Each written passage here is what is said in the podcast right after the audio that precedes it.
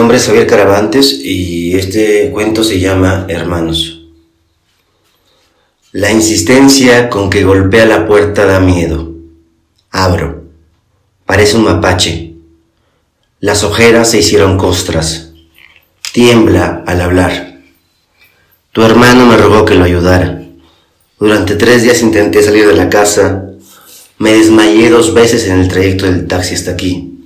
No puedo. Tú debes encontrar a Pablo.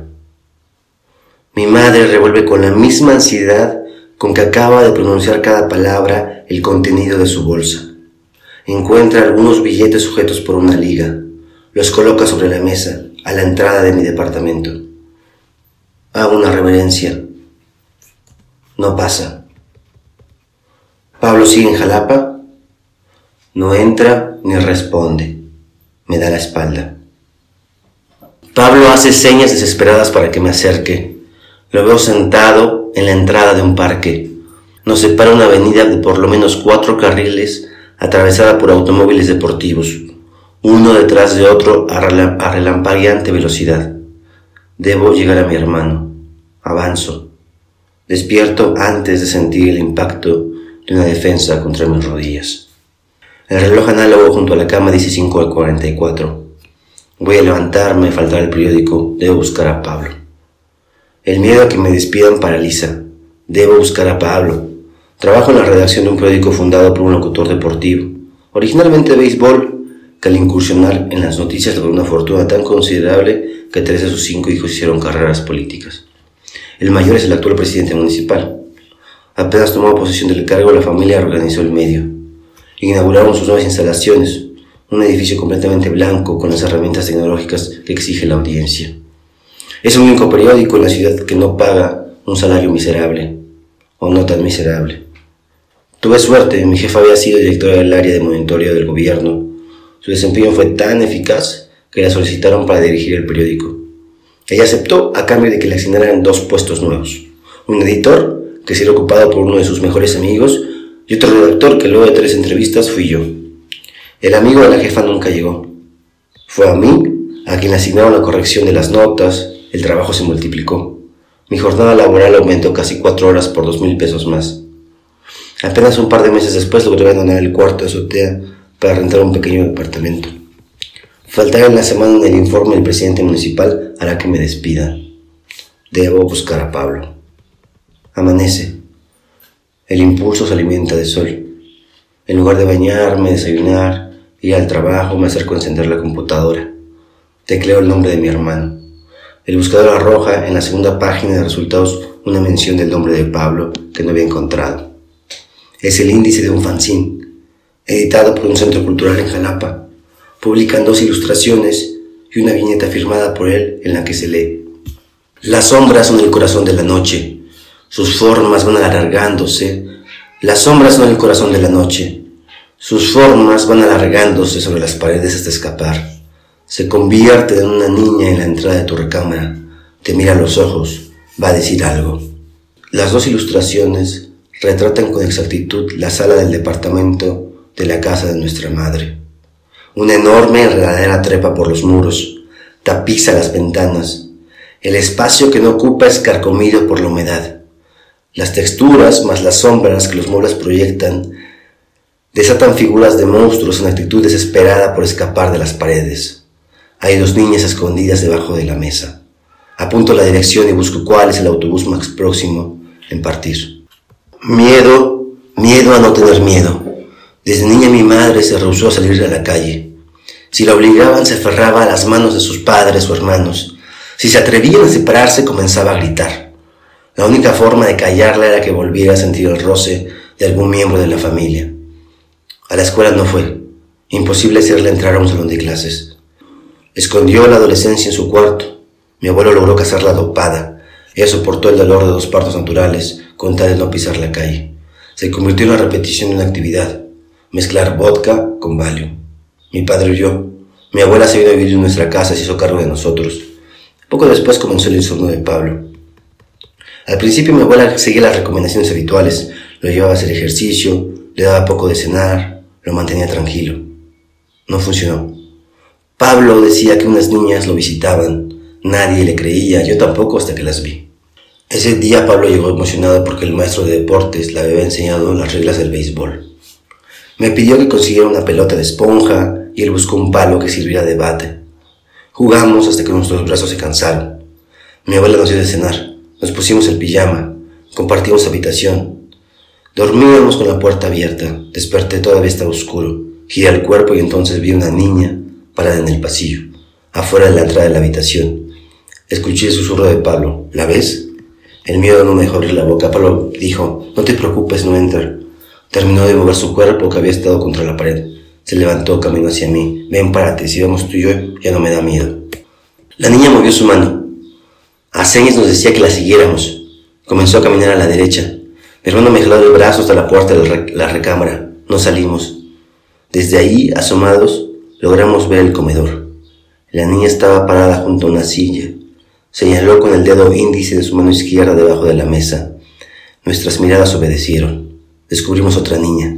Era idéntica, solo que con el rostro desfigurado. Grité lo más fuerte que pude. Mi madre, ni así, salió de su recámara. No sé cuánto tiempo tardó mi abuela en llegar. Tuvo que ser Pablo quien caminara hasta el interruptor, encendiera la luz y cayera desmayado. Cuando despertó mi hermano ya no pudo conciliar el sueño. Mi abuela apenas lograba que durmiera con altas dosis de potentes y degenerativos medicamentos. A través de la ventana del autobús miro un señalamiento vial. Jalapa. Pablo varias veces golpeó su cabeza en las cubiertas de los medidores de luz con tanta fuerza que las manchas de sangre tardaron semanas en ser lavadas por la lluvia. A los postes se iba a estrellar sin recordar nunca su ubicación. Tropezaba cada dos o tres cuadras. Lo más importante era cuidar que no cruzara la calle sin darse cuenta de los coches. Yo corría adelantándome hasta la esquina. Si nada venía, lo esperaba para atravesar junto a él. Si pasaban coches, microbuses, motocicletas, me paraba enfrente donde llegaría Pablo. Lo esperaba con los brazos extendidos. Apoyaba los salones en el suelo para que cuando mi hermano cruzara la calle, enredado en la velocidad de sus pensamientos, sin verme, yo tuviera lo la suficiente fuerza para detenerlo. A veces caíamos, pero no lo atropellaban. Una vez sí, me enfermé y no pude acompañarlo a la escuela. Algunos de sus compañeros vieron el accidente. Pablo ni cruzó por las líneas peatonales ni se fijó en el amarillo del semáforo. Avanzó como si el trazado de las calles no existiera. Quedó iniciado algunos meses, fueron los peores. Mi abuela lograba dormirlo con altas dosis de ribotril. Casi siempre Pablo despertaba gritando, tan fuerte que a causa de sus pesadillas los vecinos pedían que nos echaran del edificio. La lluvia deja de caer. Salgo de la terminal, leo y releo la dirección. Me da miedo que los números se distorsionen, desaparezcan, algo pase que me impida hallar a mi hermano. Ando con prisa, tengo la sensación de que aunque intentara detenerme, mi cuerpo no obedecería, seguiría caminando y caminando hasta estar frente a Pablo. Al fondo de una vecindad, pegado sobre una puerta verde, reconozco los stickers del fanzine. Toco. Un olor a tabaco y marihuana se asoma detrás de una maraña de cabellos. ¿Qué hay? Ando buscando a mi hermano. Hace unos días encontré en su sitio dos ilustraciones de Pablo. No había ficha. Tampoco tenía página de contacto. nuestra revista no admite colaboraciones. Somos rigurosos seleccionando contenidos. Ni madres que los putapendejos los publicamos. Mira, imprimí las, las ilustraciones. Enciendo las hojas y apenas el tipo las ve, mueve varias veces la cabeza firmando. Son de Pablito. Bien buen onda el vato. Tiene mucho material. ¿Sabes cómo lo encuentro? Nel, se parecen. Vivía detrás del mercado Jauregui, juntito al local de zapatos más grande de la calle. Igual a una puerta verde en los cuartos del fondo. ¿Eres mayor que él? Colaboró más veces. No, me quedé con ganas de volverlo a invitar. Dibuja chido y verdad me mandó las ilustraciones. La mía no, me gustó, pero se la publiqué. Por ahí dile que me mande algo. La lluvia regresa. Tengo frío. Utilizo el primer billete de dinero que mi madre para pagar un taxi. Las indicaciones coinciden. No hay cortinas. La casa que debería ser de Pablo está vacía. Un par de habitaciones ocupadas. Toco, lo hago fuerte, varias veces hasta que los nudillos me duelen.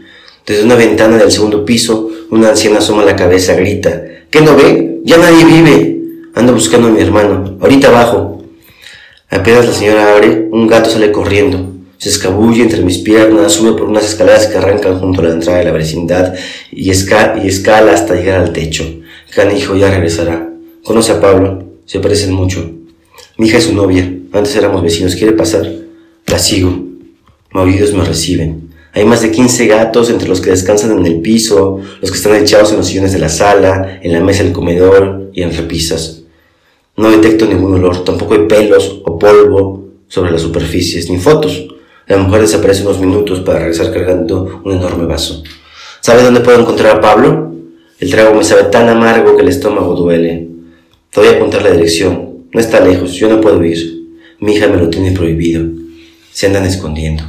Antes de que le pueda hacer otra pregunta, la mujer extiende enérgica sus manos pidiendo de regreso el vaso. Me señala la salida. Al despedirse me entrega un trozo de papel. Una puerta vieja de madera con restos de pintura verde. Veo la casa que corresponde a la dirección apuntada en el papel. No me puedo acercar. Algunos perros comenzaron a ladrarme apenas doble la esquina. Doy cuatro pasos, más perros que toman el sol en las banquetas se van acercando, también ladran. Recojo piedras, las lanzo, una le cierra el hocico al perro más cercano. Vean los dientes, corro, alcanzo la puerta, toco. El ruido los enfurece, ladran más, me acorralan. La puerta se abre. A escobazos una chica los ahuyenta. Entramos. Hay dos sillas de plástico blancas y un montón de libros en una esquina. El piso es de tierra. ¿Eres el hermano de Pablo? ¿Lo viste? ¿Él te mandó? No, lo vengo a buscar. Tu mamá me dio esta dirección. Te llama Silvia. Sí, ¿dónde está? Me pidió esperarlo. ¿Por? Es peligroso, prometí quedarme aquí. ¿Dónde fue? ¿A vender qué? No sé.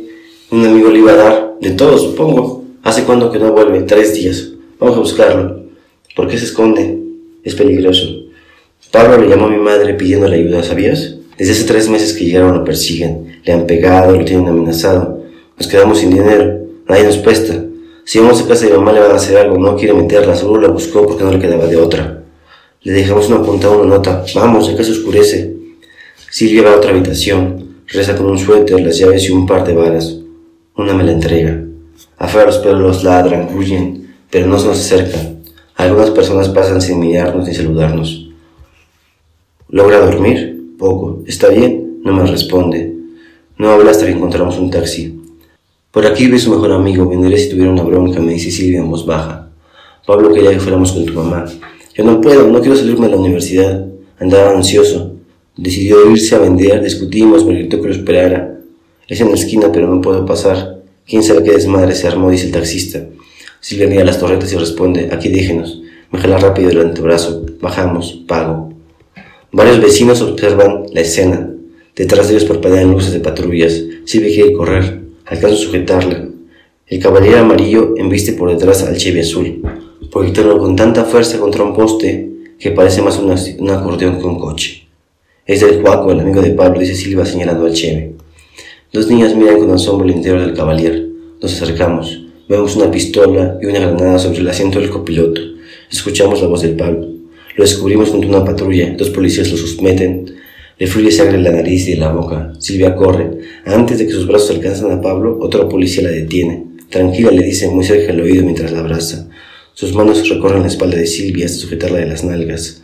Corro. Ayudo a zafarse. Lo logramos, pero llegan más policías, me sujetan. Han de ser familia de la oreja. Den a su madre a la muchacha, súbanmela a la camioneta. Entre los dos me toman el cuello. Intento zafarme. Otro me sujeta las muñecas y aunque intento darle patadas me responden arremetiendo con las cachas de los rifles en mis muslos. Entre cuatro me arrastran hasta una esquina y me arrojan al suelo. Patean buscando lastimar las costillas. Un golpe que me da en los labios retumba en los dientes frontales y hace que mi nuca rebote contra la pared. Despierto. Intento levantarme. El dolor en las costillas no permite ningún movimiento. Estoy acostado en un sillón en la sala de una casa en la que nunca había estado. Oigo pasos. Un hombre cruza la sala sin volver a verme. Abre una puerta, sale a un patio. Escucho abrir otra puerta. Un niño vestido con un uniforme de fútbol, parecido a los que usaba Jorge Campos, entra. Al verme pregunta, ¿ya pagó o le vamos a avisar a la poli? A pesar del dolor, logro llevar una de mis manos a la bolsa trasera del, pantalón. No traigo la cartera. Yo te la guardé. El tipo la saca de su bolsa y me la avienta. Solo conservo un billete. Falta. Mamón. Todavía de que te ayudamos. ¿Cómo lo ves, mijo? A la chingada. El niño es un amago de patearme como si despejara una pelota de fútbol. El que parece su padre se carcajea hace toser. Intento levantarme, no puedo apoyar las piernas. El dolor en los muslos hace que se me, me sea imposible soportar el peso de mi cuerpo. Caigo. El tipo y su hijo siguen carcajeándose. Jalan mis brazos, me hasta la calle. Llueve. Ya no está el Chevy ni el Cavalier. El poste reclinado sobre el techo de una casa. Los cristales en el piso del parabrisas y los faros son los únicos vestigios del accidente. Aunque intento, no puedo levantarme. Estoy mareado. Jugamos béisbol en el estacionamiento del departamento de mamá. Pablo tira el bate y dice que tiene sueño. Su actitud es la de un niño, aunque su aspecto y las ropas que usa son las que tenía cuando lo arrestaron. Lo sigo, encontramos en la mesa del comedor a nuestros padres con las niñas. Por más que gritamos, no nos escuchan. Al terminar sus platos, la familia se levanta de la mesa. Llevan a las niñas a la recámara, las, arropan, apagan las luces. Pablo me toma el brazo, nos somos en nuestra antigua recámara. Las niñas nos ven, gritan, nuestros padres a insultos nos exigen que abandonemos la casa. Caminamos por el pasillo hasta la puerta, despierto, azul, pliegues azules, murmullos, pasos contra azulejos, me rodea una cortina como de hospital, intento levantarme. En las muñecas derechas siento un pinchazo, arranco una sonda, pienso en Pablo, en Silvia, me impulso, enderezo el torso, logro mover las piernas hasta casi acomodar las plantas en el piso, me impulso, las rodillas se vencen, intento sostenerme de las cortinas, caigo, todo cae. Pablo y Silvia me despierto gritando. Es de día, estoy acostado en una habitación de paredes blancas, los rayos del sol entran por unas ventanas, por pequeñas ventanas que me quedan muy altas para asomarme. Veo una puerta cerrada. Mis brazos tienen la suficiente fuerza para lograr apoyarse. Levanto el torso el primer intento, muevo las piernas. Junto a la pared hay una silla, sobre ella está doblada mi ropa y los tenis. Dando pasos cortos logro llegar a la silla. Me quito la bata y me visto. El dolor de los golpes y las heridas es soportable. No encuentro la cartera. Camino. Entre, más pasos doy hacia la puerta, mejor lo hago. El entumecimiento casi desaparece al abrirla. Hay un pasillo con mucha gente. Hacia el lado derecho están en el piso, esperando junto a las puertas cerradas. Permanecen acostados sobre cartones y se cubiertos de pies a cabeza por cobijas. Del lado izquierdo termina una fila de ancianos. Algunos van acompañados de niños que platean una botella de plástico y pretenden trazar una cancha de fútbol en ese estrecho lugar. Elijo el lado derecho. Evado personas hasta llegar a la esquina. Doblo otra vez a la derecha. Al final del pasillo encuentro la recepción. Camino lento hacia la, salida. Luego atravesarla sin que nadie me detenga. El día es nublado. Llego a una esquina. Me siento en la banqueta. ¿Dónde buscarlos? Sudo. Comienzan a dormirme las costillas. Escondo la cabeza entre las piernas. Acomodo las sienes entre los huesos de las rótulas. Hago presión hasta que el dolor me vence. Levanto la vista. Junto a mí un puesto de periódicos. Los contornos se mueven. Las fotografías de las portadas son la repetición de lo mismo, cabezas separadas de cuerpos. Reconozco en una de las imágenes a Pablo.